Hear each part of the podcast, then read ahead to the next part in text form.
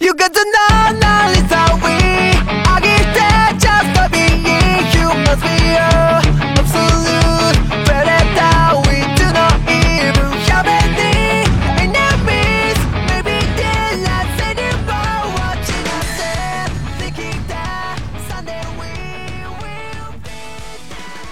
欢迎收听双棒电台的这个失物招领的栏目。我们这个悠悠白书呢，已经录到了第三期。今天呢，要给大家带来的就是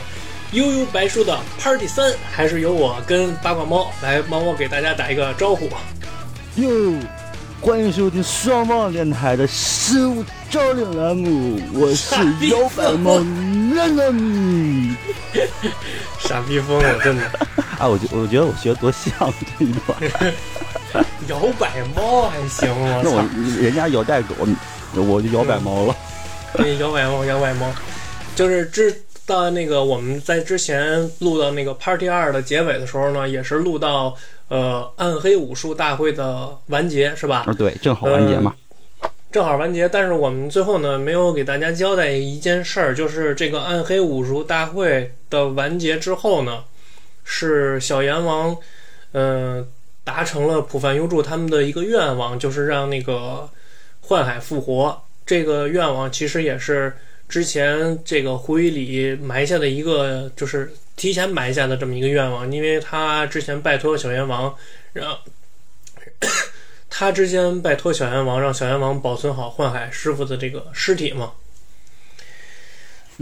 哎啊，这么一说的话，就有点像龙珠那种，有没有？就是保存好尸体，否则就无法复活。对对对，也是。其实这从侧面也能看出，胡宇里其实是对自己的宿命有一个基本的判断。他也是把这个跟普凡优助的这一战当做了他宿命的一战吧，也算是是这样的。有种独孤求败的感觉。对对对，暗黑武术大会完完成之后呢，浦范优助跟那个桑原他们一行人呢，又回归到了正常的校园生活当中啊。嗯，浦范优助也在漫画里边说过，说有一种站在顶端的那种寂寞的感觉，就是因为就像暗黑武术大会这种大起大落这种大波澜这种感觉之后呢，他会有一种就是比较失落，感觉就是站在顶端的那种感觉啊。他就是飘了，对，这飘了。他就飘了。完了之后，这从这块儿开始呢，富坚义博的漫画，就是我们分析富坚义博的漫画，从暗黑武术大会完结之后，进入到新的这种仙水的篇章之后呢，也是进行了一次比较重大的转变。由这种比较就是像格斗漫画的这种漫画呢，进行了一些其他的探索。那么下面就是由我跟猫猫来给大家讲它的这个漫画的转变，就是从现在这个章节开始的。这个章节就叫“欢迎来到我的领域啊，之前不也说过嘛，他一开始的时候是啊走一个灵异风，然后开始发生一次转变，就是转成了少年格斗风。然后原因呢，是因为当时富坚义博一开始喜欢的灵异风呢人气不佳，差点被腰斩，然后没办法转成格斗风之后，开始变得大红，只能说当红变成了当红的漫画家。然后他开始有点嗯不太愿意画这种类型了。然后这这一次我们讲的应该算是第二次转折吧，应该算是第二次转折，对不对？”。对，没错，这次转折就是嗯，从我的领域开始。这个我的领域呢，是在普凡优助跟桑原再回归到正常校园生活当中呢，呃，小阎王也是发现了人间界有一些问题，让牡丹去找这个普凡优助他们。嗯、有三个别的高中的学校的学生呢，就拦住了浦范优助，完了想跟他就是进行一番较量吧，就是说，这三个人呢，就是这个欢迎来到我的领域里边比较重要的三个人。那么呢，就是首首先我跟猫猫要给大家先简单的介绍一下这三个人的不同的能力。首先跟浦范优助发生正面冲突的是城户，城户的能力呢，就是能够踩住对方的影子，让对方动弹不了，对吧，猫猫？对，但是一开始的时候，他跟浦范优助就说要去跟浦范优助打的时候，浦范优助是一副我操，我都已经是顶点了，你跟我打，你一个普通人怎么可以打得过我？然后就开始，对这一段 本来是要打的这一段的时候，是动画跟漫画没有任何的描述，直接就没有了。然后传到信息就是，普范被抓了。然后当时的话是不知道成户的能力，对吧？当时知道知道知道，就是嗯，他有一个说了，他说自己的能力是对对对，他有一个小的引子，就是他那个踩，就是当时有一有一帧画面，就是他踩在浦饭优助那个影子上的时候，就说了说欢迎来到我的领域，然后就没了就是他一对对对，然后就没了。这就跟之前的风格就有点不同，因为之前的话就是凡是遇到了啊一对一这种战斗的话，那肯定大家心里想的也也都明白这个套路，就是啊要开始战斗了，又要开始嗯一两话的这种打斗篇幅了，我们又可以看着爽了。大家正在期待的同时，嘎嘣一下就没了。他在当时应该咱们介绍一下当时的那个背景，他那种画风应该是反王道漫画的那种画风，对吧？对，而且是没有任何预兆的前提，就是刚刚完毕那个暗黑武道会的时候，本来就是没有任何的一个预告，没有任何的预兆，他也没怎么说，就是没有任何描述，就忽然之间就换了这种风格。当时很多人其实还有点接受不能。对，因为当时我查资料的时候是说有一个就是日本的那个漫画，嗯、漫画杂志杂志社的这个编辑，完了他老婆就是在《暗黑武术大会》动画播放期间，那会儿嘛，大家都是看那个电视，就是还录像，你知道吗？那会儿有那录像机，对，日本他们一直嗯都是就是，比如说啊，因为某些某个时间段没办法看这个节目，他们就定时去录制这个节目。对对对对对，他们还录像，完了之后，结果就变成那个仙水篇。一进来之后呢，就是那这就就马上就很多受众的这个热情都减退了，因为他们觉得这个是他们所不能接受的，就是用当时的用当时的话来说，应该是反王道的这种漫画情节，就是跟。暗黑武术大会那种平铺式的那种叙事是不一样的，因为暗黑武术大会就是来了一个对手，我们就打败一个对手；来了一个对手，我们就打败一个对手。而那个从仙水篇开始，它是由人物来递进递进这个剧情，有点像是递进式的这种叙事方式，而且并不是那种就是纯打斗的，里边夹杂了很多这种脑力，还有这种动心思的这种东西。这其实这些桥段里边也有向富坚义博向呃乔乔致敬的地方，对吧？对，当时那个时代的话是格斗漫，就是格斗动画之类的比较火嘛。九十年代，大家小时候看的那些作品，也就是日本当时就比较火的那种类型，《龙珠》啊，啊，《北斗神拳》啊。九十年代的时候，就很多这这种类型的嘛。本来大家都看得很爽的时候，忽然你换一个风格，放谁谁都不能接受。如果说就是你正在看一本《西游记》，啊，本来前面呢就是孙悟空就一直在什么一路上打各种妖精。到中间部分的时候，忽然画风一转，变成孙悟空去什么啊、大观园，然后找什么刘姥姥啊什么的，然后跟某个什么林妹妹之间谈恋爱，大家能接受吗？就是这种感觉。说到这个脑力战这块儿呢，就是我们首先要给大家介绍的就是这三位，这这三位这个也不能说，也不能说他这三位是那种小小角色，他是那种递，他是那种把大家带进到这个他所谓想讲的这种递进式结构故事当中的比较重要的三个人。那么呢，这三个人主要就是进行脑力战，就是把那个先把那个飞影。藏马、桑原他们都叫去那那个房子里边，在那个房子那个领域里边呢，就是他们是属于他们自己的那种自己的世界，那是必须要遵守他们的那种规矩。城户我们介绍了是他是有那种踩在别人影子上的能力，呃，还有一个呢，就是这个房子的呃主人叫海腾优是吧？对，海腾优，海腾优的能力呢是近距，其实是一个特别值得玩味的能力。这个能力呢是需要这个猫猫来给大家好好的讲解一下，因为当时我是第一次在看漫画的时候，也并没有仔细的去了解他这个能力。当后来我第二次、第三次再去看这个漫画的时候，我才仔细的了解过海腾优的这个能力是其实是一个特别有意思的能力。让下面就让猫猫给我们大家讲一下。好，轮到我了是吗？好，呃，其实大家如果是看漫画，或者是说当时看台湾那边配音的动画的话，不理解，我觉得也是很正常的，因为他用到的就是直接就是中译方面，他直接就是用日本那边那个五十音那种理解法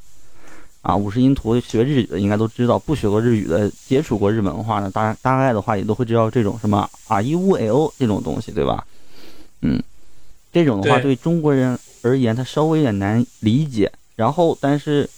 另一方面就是另一个国度嘛，就是悠悠白书它也出过那种欧美啊那种版本，就是所谓的音译版。就是二十六个字母。对他把那个五十音那个呢改成了咱们理解英文的二十六个字母，哎，二十六、二十四个。不，就就就是那个英文字母吧，就这么说吧。我已经被我室友搞混了。那以前我们曾经他跟我说是二十四个字母，我我一直以为这个是正确的，二十六，二十六，二十六个字母。然后他把，因为为了配合这个二十六个字母英嗯英译版的话，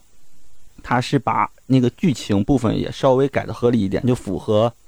呃所谓的欧美人能理解那种符合二十六个英文字母那种顺序。稍微进行了一个改动，大家就很好去理解。但是到中国这面的话，其实很不好改动，因为大家也知道，就是学过日语的也知道，是五十音的话，就日语日语当中说话，就比如说我一开始刚开始介绍自己的时候，就是学那个啊拇指山电台啊主播，对不对？学他的时候说的是娜娜米，发音是那那你，都是算是五十音那里面的。但是中国这边的话，你如果硬要拆分的话，里是什么？拆分成拼音的话是波婆摩佛的特勒那啊，我自己都忘了，就是那种，就觉得很不合理，因为它组合成就是组合的那种顺序啊之类都会特别特别多，它根本没办法去拆分。如果硬要去拆的话，好像能拆出的组合会很多很多，而且还包括中国不是咱们发音不还有什么那个呃哎四个声吧？我忽然忘了四个声叫什么，就是但是但是就是那个，呃，四声就是那个平声、升降、降调，完了还有那个疑问，就是吧？就是那四个对。中文这边，因为这些组合在一起的，它它这个 罗列组合就特别特别多，根本没办法去翻译成符合中国人的这种理解，所以他只好用日文。然后，如果日文方面咱们稍微简单解读的话，可以稍微理解为就是，嗯，咱们这边的话，汉字的发音嘛，就是汉字不是一个字是一个音嘛，对吧？比如你就是你，把它当成一个音，这样的话可以分为五十个音，然后其实就是你说那个还是太还是太复杂了，这个大家可能有点听不懂。其实就是五十音，它那个进句的能力就是我说过这个音之后，你就不能再重复我说过的这个音了。对就是这个意思。五五十音图里边的这些东西，就是这些这些字儿，我当我说过之后，你就不能再说了，就不能重复我说过的这个音所发出的这个字儿了，就是这个意思。如果大家想了解的话，就去看一下日，就是日语的五十音图，它就分为就是猫猫刚才说的啊 u y o，它分为阿行跟阿段，呃。一行跟一段，乌行跟乌段，就是它跟藏马玩的就是这种日语的文字游戏，类似是，就是我说的一个字儿之后就变成了一个陷阱，我说的这个音之后就这个音就变成了一个陷阱，你就不能再说同一个音的这个字儿了。如果你再说同一个音的这个字儿，你的灵魂就被我摄取了，就直接从身体里冒出来了。对，就是就简单来说就是这个音当中任何一个，啊，就只能说当时禁对就是止那个禁止的那一个词，没错，大概就是这个意思。这个就很有点就像啾啾那种感觉了嘛，就是忽然之间说 遇到一个敌人，敌人说我有一个替身能力，这个替身能力呢，就是你攻击不了我，然后但我我你攻击不了我，然后咱俩还必须尊重我这个替身的能力，就是属于这么一种怎么说脑力，真的是属于纯脑力的了。对，这个时候就看出，其实那个他在塑造藏马这个形象的时候，从一开始就是那种比较谨慎、比较有头脑的人啊。在这个他这个转变漫画风格的时候，藏马这个人物也起到了很很至关重要的作用。后面的话，我们还会再详细介绍关于藏马的这个由他这个人物来递进的这些东西啊。对，然后在这个游戏过程当中呢，当时是嗯飞影、桑原、藏马跟牡丹他们四个进去。当时的环境是，呃，因为 海腾在培养，他说是在培养热带植物，所以他整个屋子里都特别特别的热。然后当时给大家给他们下了一个禁禁句，就是不准说不准说咱们中文理解“热”这个词，就不准说热。然后当时啊这一点的话，就能体现出富坚义博当时就是很明确的把每个人性格在这里面分别体现出来。首先体现出的就是飞影，飞影上来就是先砍，先去砍对方，然后发现哎，我砍不了。对，砍不了，刀断了。海腾说：“嗯，在我的领域内是不允许任何的攻击的，咱们只能和和气气的在这边待。”然后飞影就是开始，飞影嘛，就属于那种傲慢的，他就不信这些你这些邪，就说：“哼，我才不信呢，我就要说热，看看有什么结果。”然后呢，灵魂就出窍了。对，还有一个就是那个桑原，也属于那个在那个就是这个漫画里边展现了他的那种自己的风格什么的。对，桑原当因为桑原以前不就很讨厌飞影嘛，就觉得飞影这个人啊，你太招人烦了，你为什么要跟我们在一起？然后这个时候就说，那我们不能不能攻击，然后我们在这里面干站着也不行啊。然后桑原说，好，我们还有另一个对策，就是我们不管飞影了，我们直接去救浦饭幽助，直接说，嗯，抛弃飞影可，直接体现出桑原到底是多么讨厌飞影啊。其实这个四人组里边唯一一个适合跟海腾优进行近距对战的，还确确实是藏马。所以说，藏马这在这个仙水篇里边，他是非常重要的一个递进剧情的这么一个人物。就是可能随着剧情的往下接着往下捋，我们还会给大家再详细分析为什么关于藏马在这个仙水篇中会起到这么重要的作用。它其实是起到了一种。呃，从我的角度来看，藏马其实是起到了一种叙事的作用。它在，它在成为一个就是你呃看漫画的一个工具，就是看你你你富坚义博怎么能让你理解他这个漫画，就是通过藏马这个人物让你理解的，他来告诉你这个游戏是什么意思，完了这个人的情感是什么样的。就是以往后的话，我们还会继续再讲。主要是在啊、四人组人里面，当然如果再算其他角色的话，包括牡丹啊等等、小阎王啊等等这些角色里面，大家仔细思考一下会发现，除了藏马以外，其余那几个人的脑子好像都不太好使。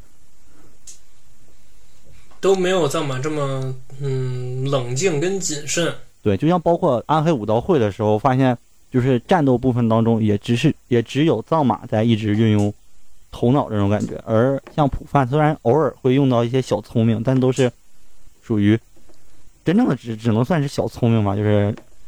脑子忽然之间有一个想法，然后付诸实付诸那个行动，然后行动方式呢基本上都是很暴力的，比如说什么，嗯、哎，暗黑武道会那时候不是跟一个人打的时候是是浑身冒那个体体味儿，就是全是烟的那个，你还记得吧？啊、我记得，我记得。对，当时不是普范就是耍了个小聪明，然后开始，呃，把那些烟什么的驱散掉，然后才去找，呃，开始打那个人，对吧？那种都属于小聪明，而藏马在整个暗黑武道会篇章当中呢，他所拥有的智慧可以体现出就是当时那个篇章的应该说起到一个拉高了一定的水平嘛。如果没有藏马那个角色，暗黑武道会可能会发展成一个北斗神拳的风格，或者是龙珠的那种风格，就不会有那种出彩的地方，也没办法在当时的战法体现出一席之地了。对，这个我们就稍微有点扯远了，扯回到那个，拉回到那个我们刚才所说的那个剧情，就是因为藏马，呃，完美的用他这个规则，利用了他的规则，最后呢也是有一些小小的手段吧。完了之后，吓得这个海腾又说出了那个禁句。对，因为当时这个禁句的时候，大、他们俩坐在一起说好定一个规则，就是五十音，然后四十五分钟之内肯定会啊、有一个人说出这句话。为什么说四十五？大家可能也会疑惑，为什么是五十音？为什么是四十五分钟之内？因为虽然它叫五十音，实际上存在的好像就是四十五个，没错吧？他就是假名跟呃，对对对，你要说这四十五四十五，就是说假名跟平假名都算上，它只是写法不同，但是它的音是一样的。对音的45个话就是四十五个，对。然后在他俩一个一个，就是每到一分钟减少一个可以说的这个音的同时呢，两个人也在逐渐思考。然后海腾说：“嗯，那我先去个厕所吧。”凡凡是人最适合思考的地方，绝对是上厕所。这点你嗯你承不承认吧？承承认承认，他在上厕所的时候，他就开始思考，然后忽然反应过来，我操，不对呀，他是想逼我到最后的时候说出最后三个音，最后三个音就是最后就是最后三个音可以说的字换号是哇哦和 n 吧，我记得是嗯，对哇哦嗯，然后到他出来之后，他发现他他里他心里是明白的，藏马他已经不在了。他本来以为是藏马是带着飞影他们那个身体，然后跑了，先逃跑了，然后发现藏马他们还在，灵魂还在。这个时候就已经理解，我操，他是想吓我，吓我之后让我发出哇 o n 这三个以外的音，因为被吓到之后，肯定第一人反应会发的音是啊，对吧？每当吓到的时候，肯定是啊这样的一个叫法，绝对不是吓到时候哇这个叫，对吧？然后 他就开始已经自己心里已经有提防了，然后这个时候藏马在后面吓他的时候，他立刻捂住了嘴，没有把啊这个字说出来。这里可以体现，哎，我已经破解你了，藏马，你还有什么办法？然后这个时候就出现了《悠悠白书》里面的，我觉得是一个最大的谜团，对，就是藏马对着海腾优扮了一个鬼脸，然后海腾优看到之后就憋不住，开始哈哈哈哈笑发哈这个音。然后小阎王跟他的助手呢，因为是在那个他们看看的是电视屏幕嘛，小阎王的科技也非常厉害，就是随时随地可以看到人间各啊人间的情况，可以去监视某一个地方，然后看到了藏马的表情，然后两个人也是憋不住一直在笑，但是观众也就是我们。没有任何一个人知道藏马到底做出了什么样的表情，这真的是一个未解之谜。我至今为止都很好奇，并且我一直也都想知道他到底是做了什么样的表情，会让人就是笑成这个样子。而且藏马当时是吊着，你记得吗？对，他是吊着，因为吓人的话肯定是从某个地方出现。藏马呢，他是已经把整个场面就变成了一个他自己的布满植物，像迷宫一样嘛，就是天就是天花板啊、地上啊、周围啊全是他种的一些植物，这样就形成一个遮挡了，就相当于就海豚也在想，它肯定是在这里面哪个地方会突然蹦出来，但没有想到的是藏马会从后面，就是上面后上方直接吊着蹦出来。对对对，其实这也是嗯比较精，就是如果你仔细看的话，也是比较精彩的一一话，就是欢迎来到我的领域。那么还剩下一个我跟猫猫没有提的人呢，这个他的能力呢就是复制能力，叫柳泽。但是一开始他没有说自己的能力，他只是说啊，你们已经打败了海棠优，好吧？这个海棠优的能力，因为啊，对，当这个人被打败之后，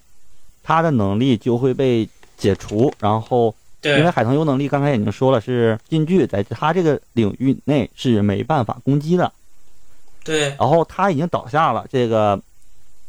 所谓的这个规则就不成立了，然后对。他人家也也就啊，好吧，你们这个已经不成立了，你们就可以打我了，那我就认怂喽，我就带你们直接去喽。但是带你们去的时候，他指着那边就是几个楼梯，几个楼梯口说你们非要分别从这边上去。我当时看到这一段的时候，我以为嗯，他的能力就是创造楼梯，哦，其实他是制造了一个假的普范，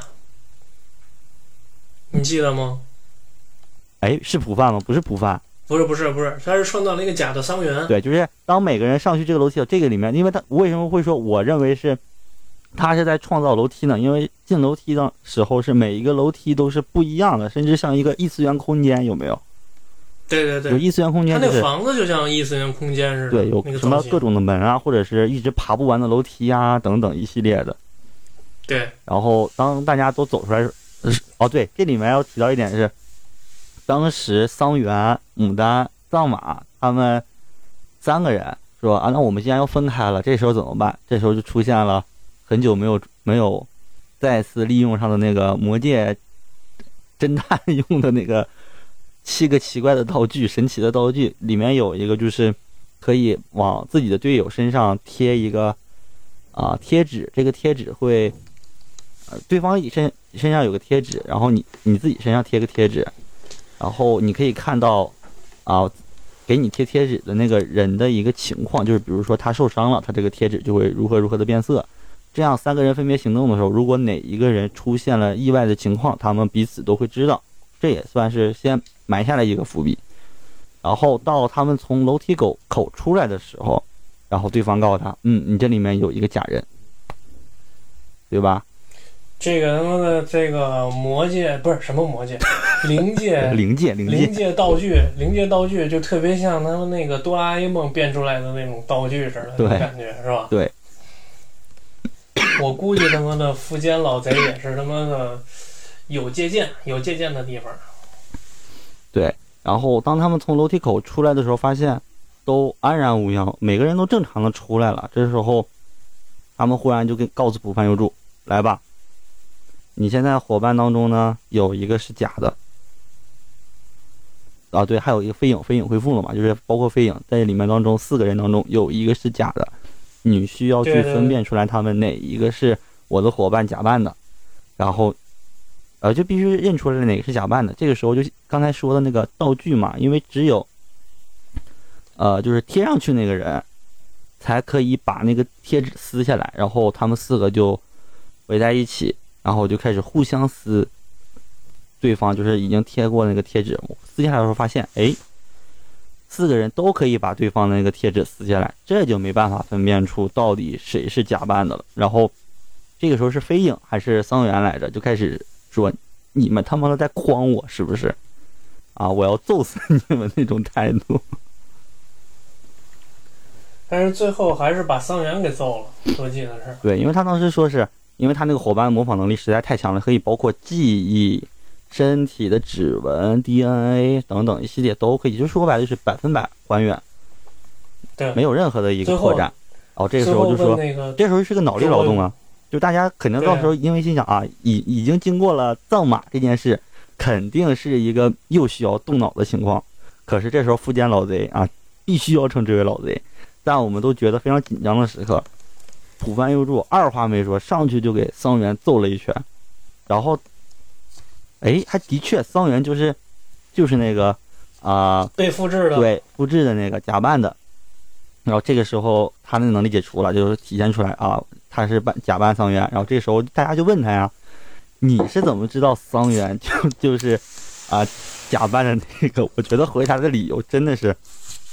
不按常理出牌，回答的理由很普遍优助，很普遍对，很普遍有助。说没有任何原因，就是单纯的想揍桑园对，如果在四个人当中的话，我肯定要选择揍的就是桑原。对，挺狠的。然后这个时候呢，算是三个人的能力嘛，我们大致也都清楚了。其中一个呢是近距，然后一个是百分百模仿，就是摸一下对方的，摸一方摸一下对方，然后就可以把对方完美的复制过来，自己就变成那个人的模样。然后另一个呢就是踩住对方的影子，对方就不可以动。然后这个时候那已经把那个假桑原给打倒了，那真桑原在哪儿呢？这时候，啊，他们所在那个房间就有一个门打开了，桑原就，应应该算是气呼呼的出来吧。我当时记得当时好像穿只穿着内裤就走出来了。对，是被关在屋里了，桑园真桑园。对，然后就开始说，因为他他们三个找那个普范他们的时候，就说他们三个是受人委托，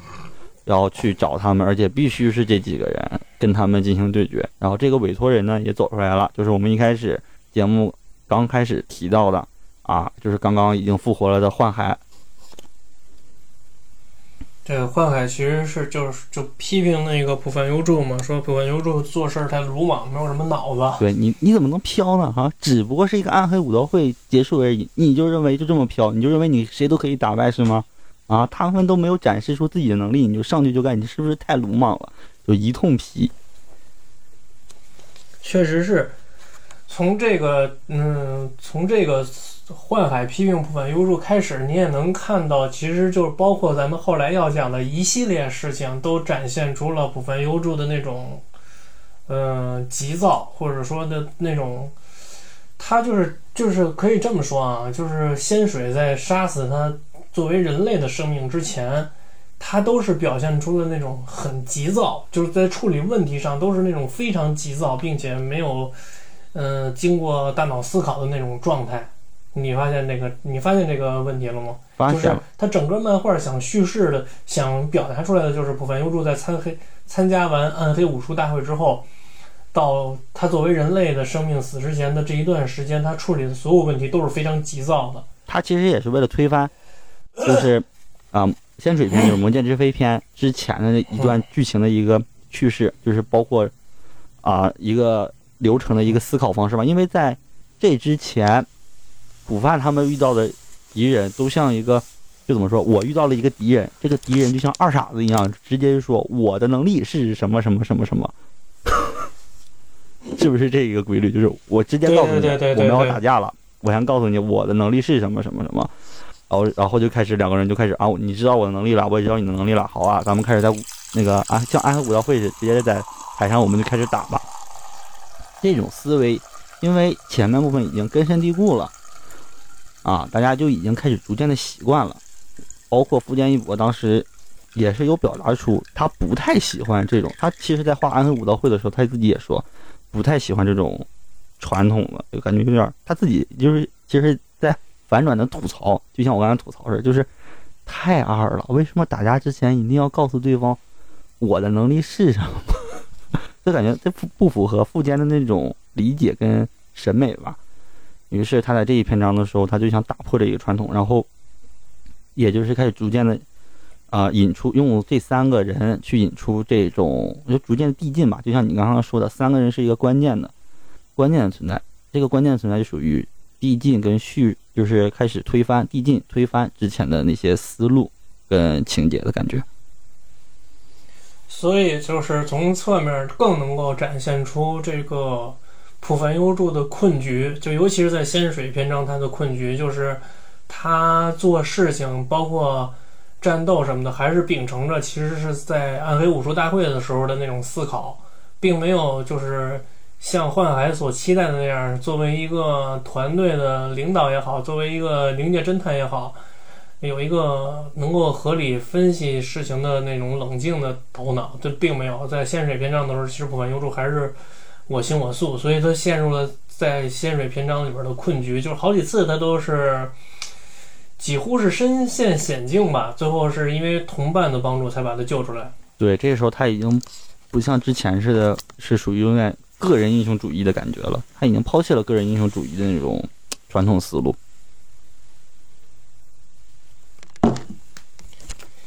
那么咱们其实就可以接着往下讲，就是接下来呢，就是其实就是他们找到了那个能够监听人心声的，啊，对，叫世田解释一下，就是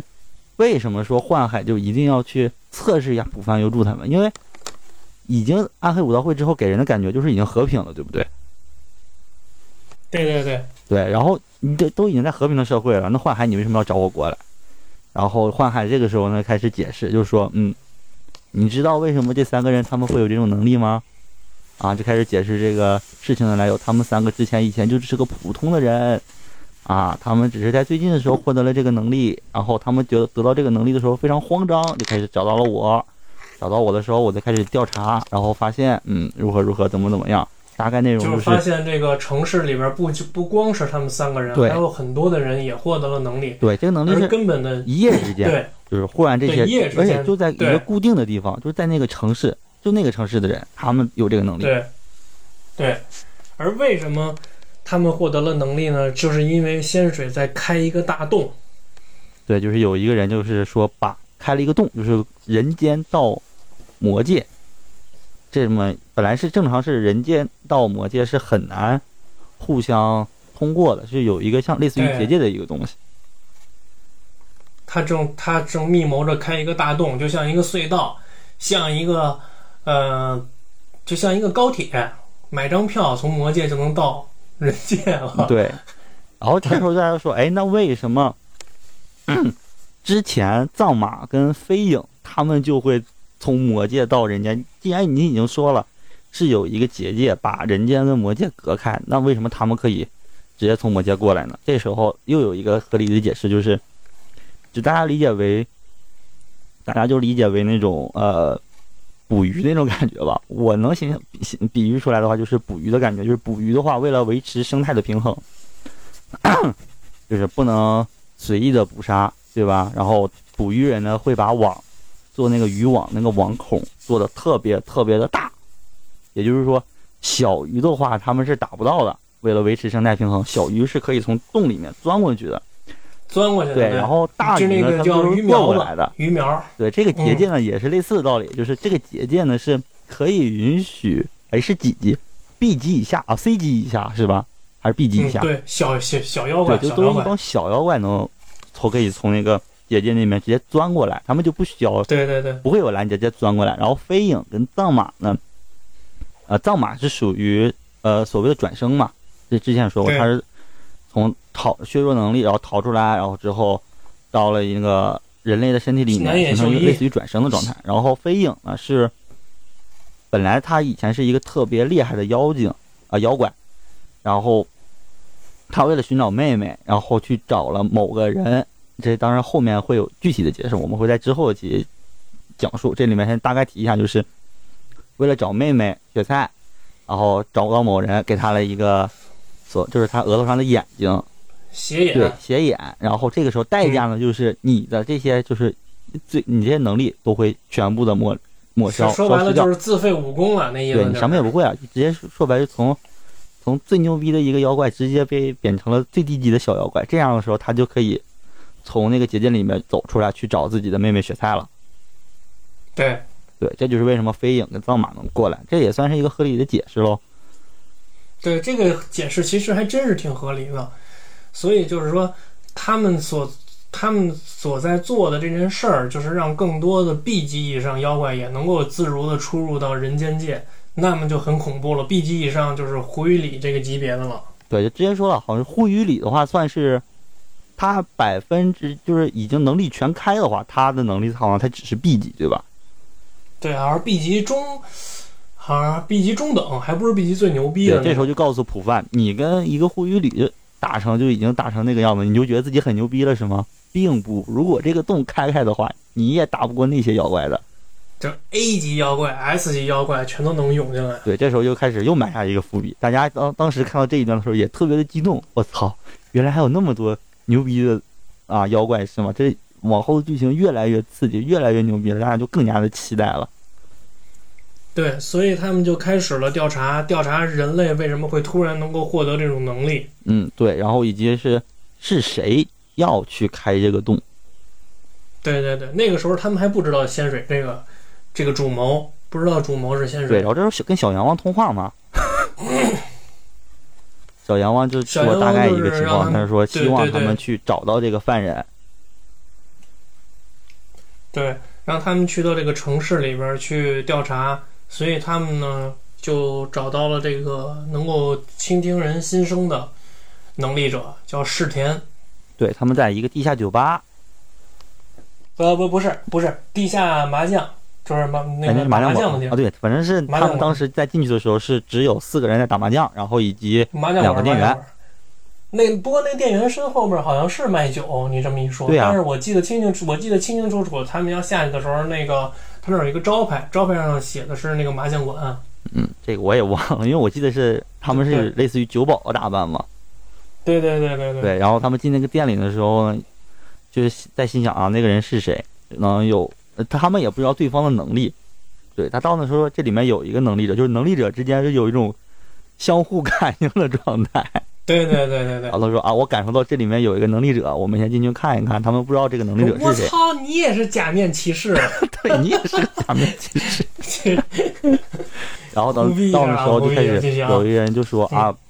我我能我已经知道了，你们是想来找我，但是当时普帆他们一没有任何一个人说话。他们就是能够，他这个史田最牛逼的人就是能够听见人的心声。完了之后，那个是程户吧？程户说我去上去试试他。对，因为不能完完整的确定他是不是就是会读心术。程户说：“我上去试一下。对对对。结果就让人给揍了。然后发现，嗯，他的确会读心术。是的。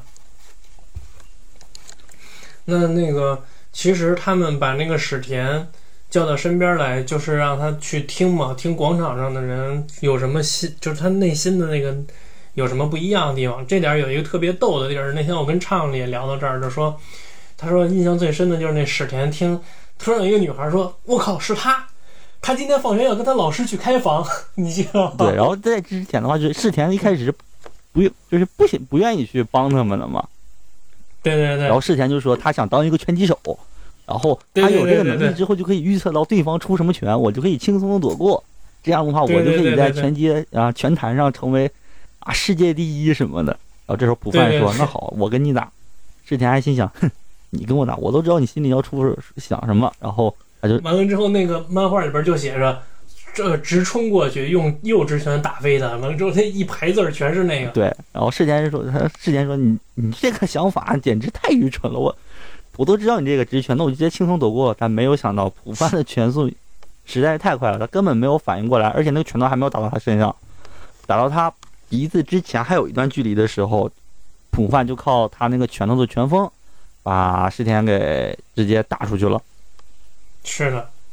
啊，这时候就已经制服了嘛，我都已经打倒你了，好了，你知道我能力了吧？你要不服，我就再揍你一顿，属于半绑架形式。我觉得这个，其实就是世田，他不是，嗯，就是咱们后面所说的七人众之一，他不是坏人，对他不是坏人，协助普，对他只是协助普凡优助的一个人。他在那个普凡优助，他在广场上协助普凡优助的时候，也听到了仙水忍的心声。就是说什么，呃，所有人都杀掉，完了为为他们挖挖墓，为他们掘墓什么的。漫画这一段的时候描写的其实挺恐怖的。是你说的是动画吧？动画、漫画，我觉得漫画里面仙就是他看到仙水的时候，仙水那个头，然后一转头对他们那那个笑容的时候，我当时反正是哇，挺吓人的。漫画对漫画是挺瘆人的，但是我我不知道，我不太知道他那个动画是怎么。动画大概的话就是。呃，事前就忽然之间就爆着头嘛，就是氛围就一直在冒汗，一直在冒汗，然后整个气氛什么的也感觉压抑起来。大家问到为什么的时候，就从人群当中也是露出那个仙水的那个，就说啊，就是那个人仙水一转头，当时虽然说仙水那个脸没有漫画的那种恐怖感，但是当时因为加上有那种阴森的感觉，是吧？对，那种阴森感觉其实也挺也挺恐怖的。所以当时其实仙水转头的时候，我我一开始看的时候，我以为是仙水打了一个响指或者打了一个那种东西过去的，你知道吗？对。但是后来那个我后来仔细看那漫画，就是那幻海就是分析嘛，说说其实不是，说他转过头来看他们只是递了一个暗号，是旁边有那种伏击在旁边的那种狙击手用那种橡皮弹，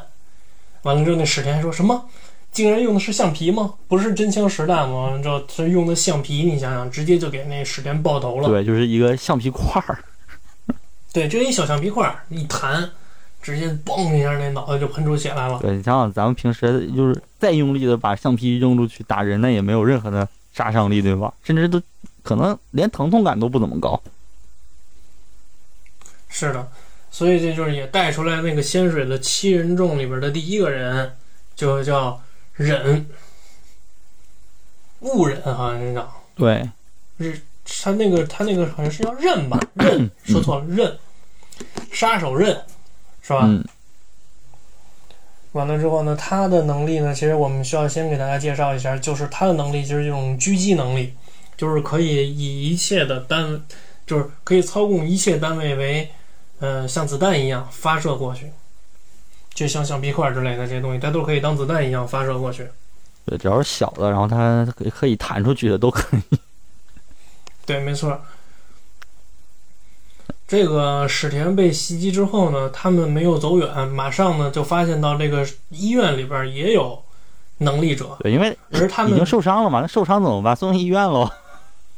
对他们发现这个医院里边也有能力者，而他们不知道的是，其实这个医院里边的能力者从老早之前就一直跟踪他们，一直开始。对，这就是流程，就是啊，他们是受伤了，哦，没办法，先送去医院喽。然后去医院的时候，发，然后就说，嗯，因为我们能力者是有互相感应的嘛，感觉好像是有能力者在这这一边，然后他们还不知道是谁，这时候就开始又形成一个紧张刺激的环节。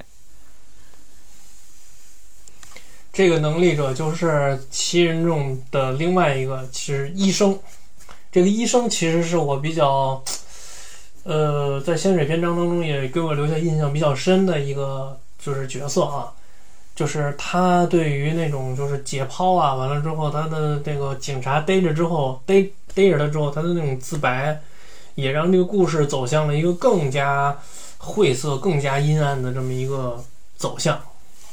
对，跟医生对决的时候这一段的话，因为当场的话只有，啊桑啊藏马不在，对，藏马跟桑原跟牡丹他们好像都不在，只有幻海、普范，还有那个仨人呃，海腾好像也不在吧？啊，海腾没在，就有那个程护跟那个刘泽。对他们几个在。然后你们想想，这个时候这几个人的智商好像除了幻海以外，其余人的智商好像都不太够。对，不太在线。对，所以这一段就是打的感觉 有点艰难，就是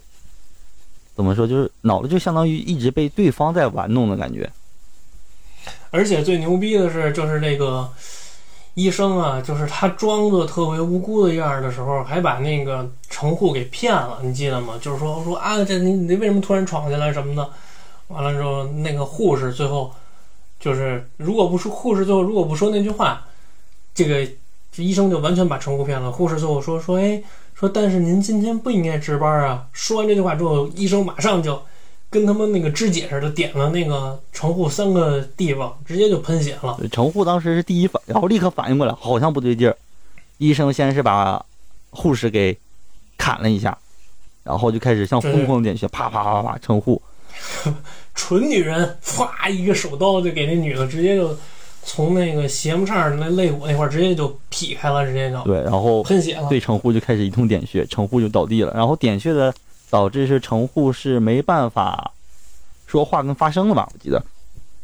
对对对对对，然后开始割程护的手腕，心想就是给他制造成一种就是程护袭击了护士，然后想不开，然后准备自杀的这种场面。但是对对对对对，当割开之后，没想到遇到了其他人过来。他的这种反侦查能力也也是非常强的。你现在仔细想，医生对，然后其他那些医生什么的也都过来说啊，这里是怎么回事？就问就问他这里发生了什么。然后这时候因为喊叫声啊什么的，导致普范他们不也过来了吗？对普范当时还是没明白要走，后来那个城户发动了领域，就把他那给控制在那儿了，不让他走。对，然后这个时候普范想，嗯，城户不让我走，看来这里面的确有什么嗯内情啊，敌人应该就在这里面，否则程护不会发动能力把我控制住的。然后这个时候程护就开始用他的影子，啊，就是沾着血就开始写出了那个医生的名字。对，完了医生。医生也他妈的挺精的，一看写出了名字，直接你妈各种手刀，我操！旁边那哥几个全都飞了。对，周围的人就是那些什么医生、护士啊，全都已经受伤了，被他弄的。对，挨砍了。而且他那个医生就是特别的，就是他在跟普凡优助战斗的时候，他大脑一直都特别清醒，就是他知道你是不可能杀我的，你不敢杀我。他一直以这个来要挟普凡优助。对，而且是把自己身体类似于用医学的方式给改造了，就是感受不到疼痛。就是打那种像鸡巴那个兴奋剂、麻醉剂似的那种感觉，吧？就是你怎么打我都不会疼，哎、我也我也就觉得，哎，我我都不疼了，那就无所谓，你怎么你继续打我吧，反正你也杀不了我。对，最后也是普范优助也是被惹火了吧？就是险些失手杀了他，最后还是那个幻海婆婆给普范优助擦屁股嘛，拿那个拳头一锤那心脏，心脏复苏嘛，就说你不必为这种烂人搭上你的性命什么的。对，这个时候是普饭，那个时候是本来是要开要开杀心啊，还是如如何？医生就是直接绑了一个护士嘛，那个柳泽，对，然后那个护士，然后护士之后就开始，然后发现哎，那护士原来是柳泽变的，柳泽就反将一军，相当于柳泽给安的泼硫酸来着。对啊，嗯，然后留出了一个破绽。这个时候普范来上去，柳泽直接给他泼硫酸，整个那脸就毁容了嘛。嗯，是，所以这个，所以这个就是医生这个篇章里边也是，就是战斗过程也是很紧密。完了之后呢，也有一些就是动脑子的地儿，在斗智的地方。而且我记得特别清楚，就之前咱们介绍的那款 GB 的游戏，第一个就是跑到医院里边去跟着医生打去，就最第一关的最终 BOSS。呃，GB 那个话，我没没办法确定他是不是他一开始第一关 BOSS，因为是我能确定，就是它 GB 的话，它有一个就是 RPG 的游戏，就是，嗯、你不进入战斗的时候，它是一个人物在那个地图上走对话，你进入战斗之后就变成了横版战斗，你知道吧？啊对我上一期好像没绍这个游戏，我打算这一期介绍。是吗？对，我操，那他妈的这这就介绍吧，正好就到这儿了，就介绍吧，就是这款游戏啊，GB 我我忘了叫什么名了，你还魔界之飞记？啊，魔界之飞，对，魔界对，因为之飞，之没介前前几部作品的话，就是游游白说的话都是格斗类为主嘛，就是即使 GB 它也是做出格斗类型的游戏，但是到第三部也是《魔界之飞》的时候呢，它改了一个传统方式，就是平时的时候像是走地图一样 RPG 那种，然后走到一个场景之之内的话，就变成了一个横版过关游戏。然后这个时候呢，你操作的人物是一开始只有普范，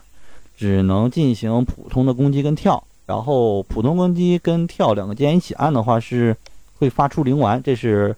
对。对。然后它是有等级限制的，每当你等级提升的时候，你两个键一起摁的放出的那个必杀技是分别不同的。第一开始呢是在学校，学校里面是到房顶开始，就有点偏那个剧情嘛，因为刚开始《魔界之飞》篇章刚开始的时候，就是普范跟桑原他俩打情骂俏，所以第一开始打的那个第一个人是桑原。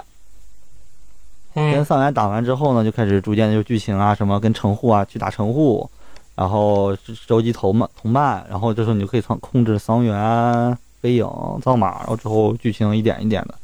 就是跟人对话找线索，然后到固定的场景进行去闯关，闯关之后打到那个人。对，而且这游戏我觉得就是这种，呃，不战斗的时候是 RPG，战斗时候变成横版这种就特别好。当时来说，就是我觉得我操，这游戏还能还能这么做呢，我就觉得特别有有有意思。对，因为格斗类游戏说白了就是只是跟人打打打，某种意义上还挺枯燥的。这种的话是包括了跳台，然后融合 RPG 以及升级等等各种要素，其实玩起来还挺有意思。没错，而且，嗯，怎么说呢？而且这个游戏的还原度特别高，《魔界之飞》这个就是对漫画的还原度非常高。对，包括前期前期的话，如果按四个人水平来讲的话，是桑原是最好练的，前期桑原是最强的。对但，是这个到一定就是当桑原满级之后，会发现到往后的话，他是打不过的，你需要把其他角色再练起来，可玩性还是很多，以及思考的地方也挺多的。这也就是我们节目中间给大家穿插的这个关于悠悠白书游戏的这个推荐。大家有兴趣的话呢，也可以到这个网上去找找资源，玩一下这个游戏是非常值得一玩的。或者是加入我们双棒电台的啊 QQ 群，对，这个 QQ 群的群号由这个八卦猫给大家讲一下。来，来我看一下啊，咱们这个群号，我们也会这期节目之后的话，会在评论当中，我们会把群号加上去，因为我们曾经试过，好像在简简介里面不让加群号。对，只能在节目里面说了。我们对，然后如果没听清的话，各位可以去看评论，我们会在第一时间发节目之后再，哎，咱们是在沙发上直接发一个，是不是不太好？这样，呃，某沙发上不让发，咱们就在节节目里说吧。行叫呃群号呢是我慢点读啊，双棒电台群号八三二九五七三五六啊，喜欢我们双棒电台的没有加群的各位小伙伴们可以加入啊，再念一遍是八三二九五七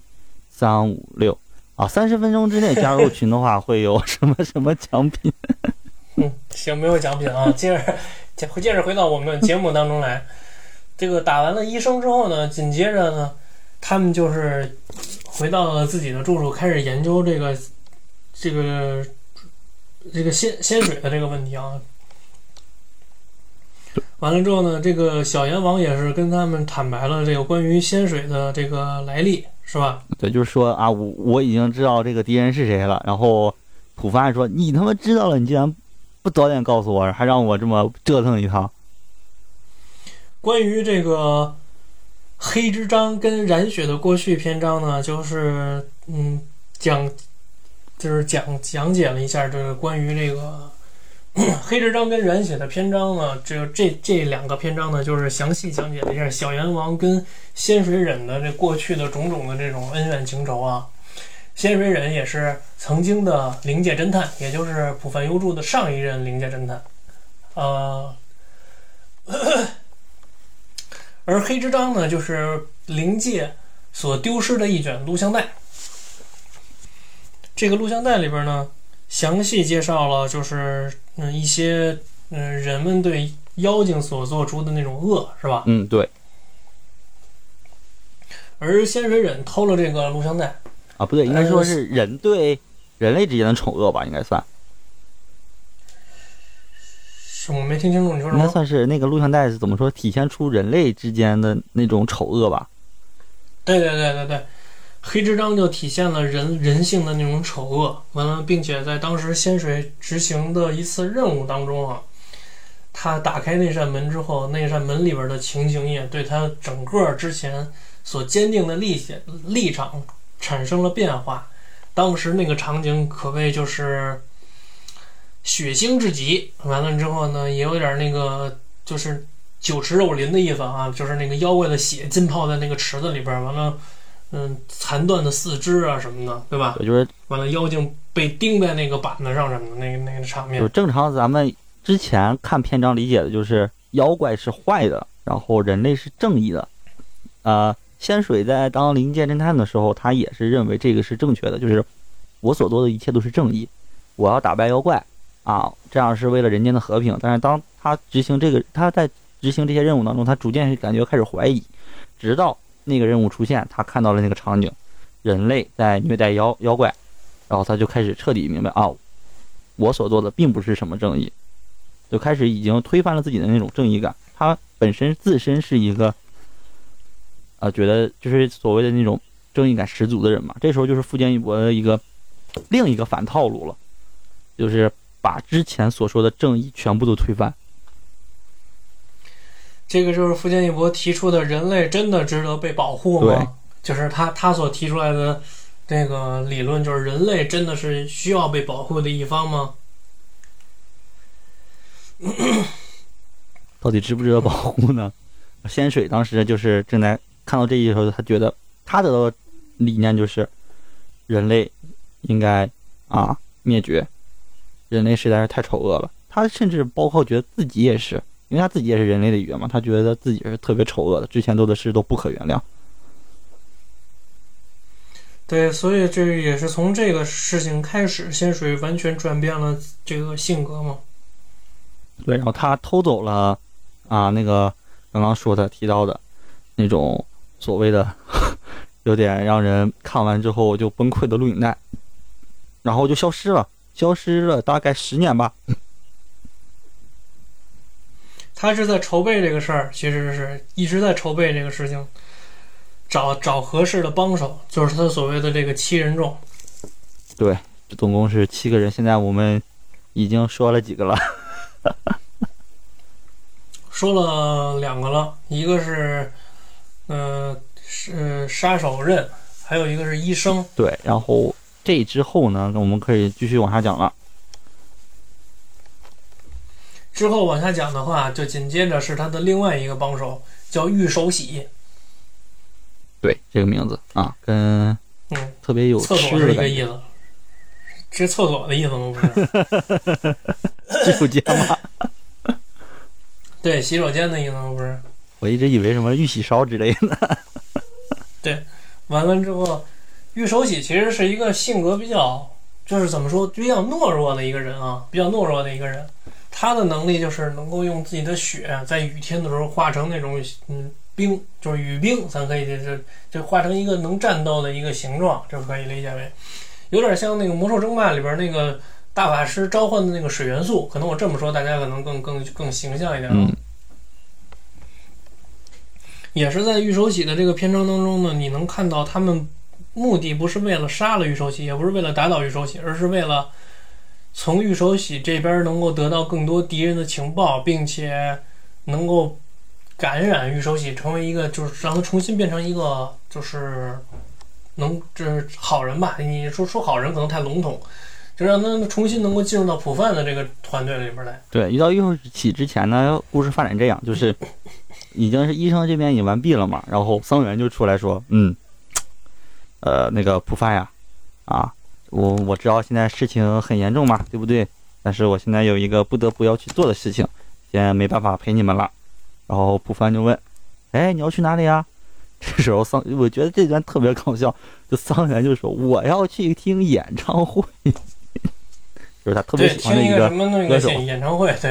然后去听演唱会，然后普凡就很生气啊！我操，都他妈什么时候了，你还要去听演唱会？桑原就是也很有理有据，就是我不管，就算世界毁灭了，哪怕我下一刻我就要死了，在死之前我也要必须听完这场演唱会。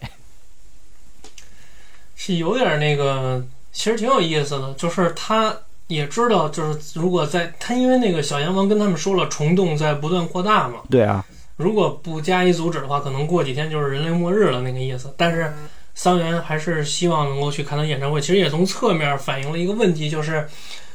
桑原其实是福建一博的话筒，嗯，就是桑原所说的每句话，其实都是福建一博真正想说的每句话。对，这福建一博其实也是那个意思，就是如果明天是世界末日了，我也他妈的要看完我所喜欢的演唱会，大概就是这意思。对，即使作品没有大热，就开始已经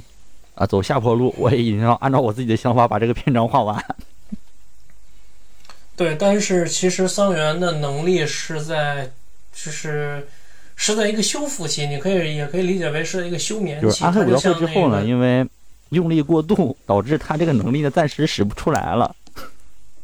对，但是其实他的能力是在进阶的过程当中。这时候普范就跟桑原说：“行，你去吧，我不管你了，我回去了。”然后就回到了他们所在那个基地吧，类似于。然后幻海就教训了桑原，就教训了普范一顿。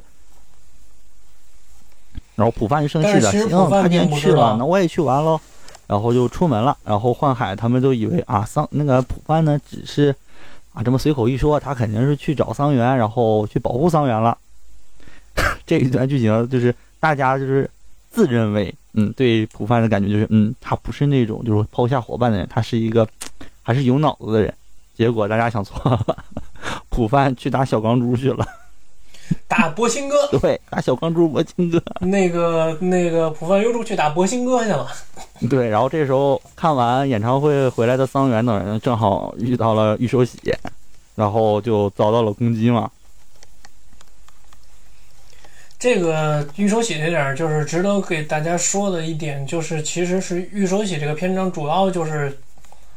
递进递进这个故事的意思是什么呢？它就是递进了真正能够斩破次元的人就是桑原，他拥有这个斩破次元的次元刀。对，这个时候是因为桑原晚上了还没回来，然后普范回来，从晚上直接回到了基地，然后大家问，哎，那桑原呢？普范就说，嗯，什么桑原？那你，然后大家问你，那你去哪儿了？我去打小钢珠了。打博兴哥，对，然后所有人就怒了，尤其幻海就告诉普范，他现在不是说啊能力没有了，他现在是一个啊沉那个沉睡期，就是破茧成蝶的阶段。对之后他能力是会特别特别强的，然后敌人可能就是要这个能力，不是就是意思就是他的能力会特别特别强，然后敌人也察觉到这一点，啊、怕桑原啊能力觉醒，想在这个觉醒之前呢，就去把桑原给打倒。然后玉手喜呢也是挑一个软柿子先去杀，结果没想到呢，在战斗过程中呢，那个桑原的能力开始恢复了。然后这时候呢，仙水他们也就发现，哦，这小子能力对我们而言有用，我们不能杀他了，我们改变计划。哦这就是他就是我们要寻找的那个最重要的一个人。斩破次元界，就是斩破那个结界的人，他拥有次元刀。对，就是桑原那把灵剑嘛，我们理解为就是他靠灵气那个剑，因为他能力提升了，他那把刀就可以把所谓没有任何人都可以斩破的那个结界一刀给斩了。非常牛逼，所以仙水就看中他这个了，要生擒他。对，要生擒他，然后这个时候玉修喜呢，因为这个能力被打败了嘛，然后本来以为是玉修喜认为啊，那我就被打败了，我就死了，没想到是被桑原他们给带回了自己的所在的地方，并且给他进行了包扎。这也从就是刚才我说的嘛，就是把他带回到自己的地方，给他进行包扎，也是为了让他说出敌方的那个更多的消息跟那个情报嘛。对，然后玉手喜这时候就开始迷茫了。我操，你们不应该，我是你们的敌人呐！啊，你们应该打倒我呀！你们为什么反而把我给救了呢？人类不应该是这个样子呀！他就开始迷惑，为什么人类会有这个样子？人类原来也是有好人的吗？我这我现在想法是像是人类灭绝是不是错误的？对，没错。玉手喜总的来说还是一个比较容易，嗯，产生动摇的人。对，然后就开始稍微带入一下们玉手喜以前是什么样子呀，然后遇到了仙水，然后仙水给他看了录像带之后，他觉得啊，看完这个录像带，觉得太可怕了，人类真的是太丑恶了，觉得自己也很丑恶呀，等等一系列的开始自暴自弃啊什么的。是，所以就是，嗯、我们能够看到的就是，其实仙水也就后面我们会讲到，仙水也早已就预料到玉手喜的这个软弱的性格会背叛他们，所以那个仙水也就是跟那个他的这个几个同伴直接就找到了桑原跟玉手喜的住处，完了直接就是找上他们，就就怕玉手喜说说破这个他们找的人就是桑原，但是玉手喜已经把这个最重要的情报告诉了桑原他们。嗯，对，然后就进行了开始啊抢夺桑园大作战，咸水那边。对，抢夺三三元大作战那点儿是是特他妈逗的，那那个浦饭优助他妈的，我印象特深的就是浦饭优助骑着自行车追那汽车，你记得吗？对，因为咸水他们开着一个那个皮卡嘛，对，开了一个卡车，嗯，对，小皮卡，嗯，然后完了浦饭优助你妈怒了，骑着自行车追，完了 追到那个盘山路的时候，有一个那个人开着一个小轿车。完了说说这旁边是什么东西啊？后来那个打开车窗户一看，那那面部表情都惊呆了，说我操，骑着自行车比妈汽车都快。对，然后这个时候因为是桑园已经被抓了吧，我记得是，对，已经被抓到了。玉对手喜他们，玉手喜呢，他们因为是遭到了攻击，然后牡丹救下了玉手喜，玉手喜因此而被感动，开始说出了事情的缘由。普范同时在追着那个小皮卡，这时候这一速度比较快嘛，他不能让他一直跟着呀。这时候就开始啊，仙水就开始让那个狙击手，嗯，进行跟普范的那个战斗部分，就是阻拦普范。嗯，然后这个时候就是我们已经掉线的飞影，在这这期间也开始上线了。对，飞影因为之前的时候就是啊、遇到幻海，幻海解说完这些的情况之后，飞影就说：“你们这些事跟我无关，我我还巴不得呢，因为正好这个结界解开了，我能力因为提升了回不去了，啊，正好结界解开，我又能回魔界了，这就可以了，一笔勾销，我跟你们没有任何关系。”普帆就说：“不用管他，因为他之后肯定会在关键时刻过来帮忙了。”好了，关键时刻出现了，飞影就出现帮忙了。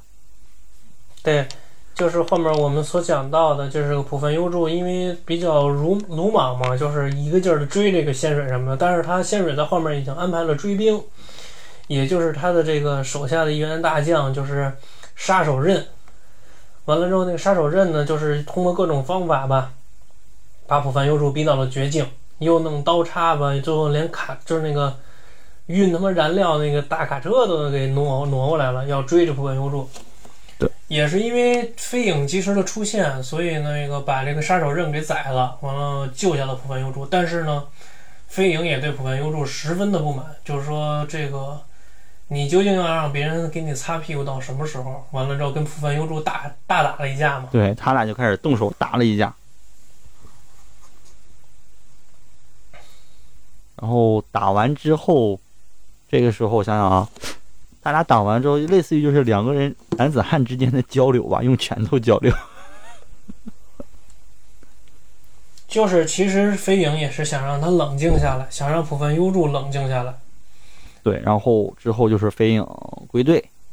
他们开始就是去寻找桑园这个地方。他们把桑园带到了哪里呢？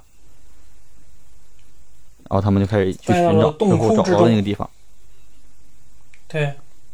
这就是我们今天差不多快要讲完的那个地方，就是他们到那个所谓的洞里吧。洞窟，对，一个洞窟。这个洞里面呢，当时是吧，当时是说这个洞是是玉手洗吧？告诉他们这个洞里面很复杂，是吗？对对对，是玉手洗带他们去的。对，玉手洗带他们去的，说我知道他们在哪儿，然后带到那个洞窟里面，然后到门口的时候就说这个洞好像很复杂。这也就是我们今天要讲到的最后的结尾了，就是嗯，这众人当中呢，就是由这些团队组成的一个前往洞窟之中的团队呢，就是由幻海、藏马、幽助、海腾、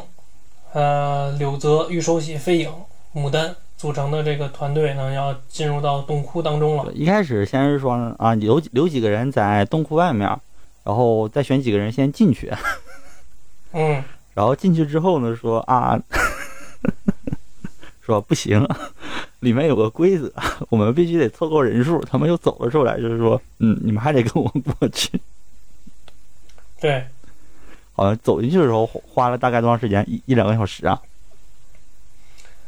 呃，两个小时。他玉手喜曾经说说，如果从这个小心注意的走的话，差不多要两个小时。对，走到那个地方之后，发现哎，人数不够，我们还得再走回去把人叫过来。我当时就看到这一段的时候，觉得挺逗的。他那个就是走到那个，就是所谓咱们下一期要讲的那个游戏魔王的时候，那个地方的时候，他说了说你们七人是被选中的战士，所以他们必须要求七人。这个是一个游戏的开场。对。嗯，然后今天差不多就讲到这儿。对，今天的节目就到这里了。完了之后，这个这是我们的 Party 三，在进入洞窟之前，嗯，也算是我们给大家在仙水篇开的一个头吧。对，因为到之后的剧情是会特别精彩，而且也是一反啊，继续反常规那种反王道嘛。对对对，对对对。也感谢大家对我们十五招领的这个栏目，完了包括这个悠悠白书这个系列的支持，也感谢大家喜欢我跟八卦猫，给大家谈一谈这个关于悠悠白书漫画里边的一些细节，包括我们对悠悠白书的看法。我们也会把悠悠白书的这个系列一直做下去做完，这个也是我们双棒电台二零一九年的立的一个立了一个 flag，对，就是对，希望不会被打脸吧。然后如果我们有说的不恰当之处呢，希望大家。啊，多多指出，在评论里面和我们交流，一或者是加群，啊，和我们交流一下。嗯，呃，有那个热心的听众也会也给我们留了言，就是之前听过我们节目的听众也给我们留了言。我们在那个思考之后呢，觉得会在最后一期把听众给我们留的言呢总结一下，完了把这个嗯留言给念出来。也感谢大家踊跃的给我们以各种不同的方式给我们留言吧。嗯，无论是节目呢。还是微信群，还是 QQ 群都可以，对，都可以找到我跟八卦猫，找我们俩其中任何一个都可以。对，也可以去找唱，你不能总孤立唱，唱都不高兴了。嗯，唱我已经答应他给他补一期了，对吧？啊，对对对对对对，毕竟是那个，毕竟是我台 CEO 嘛，这个不敢怠慢，对对对。好，今天的节目，嗯，差不多就这样。对。嗯，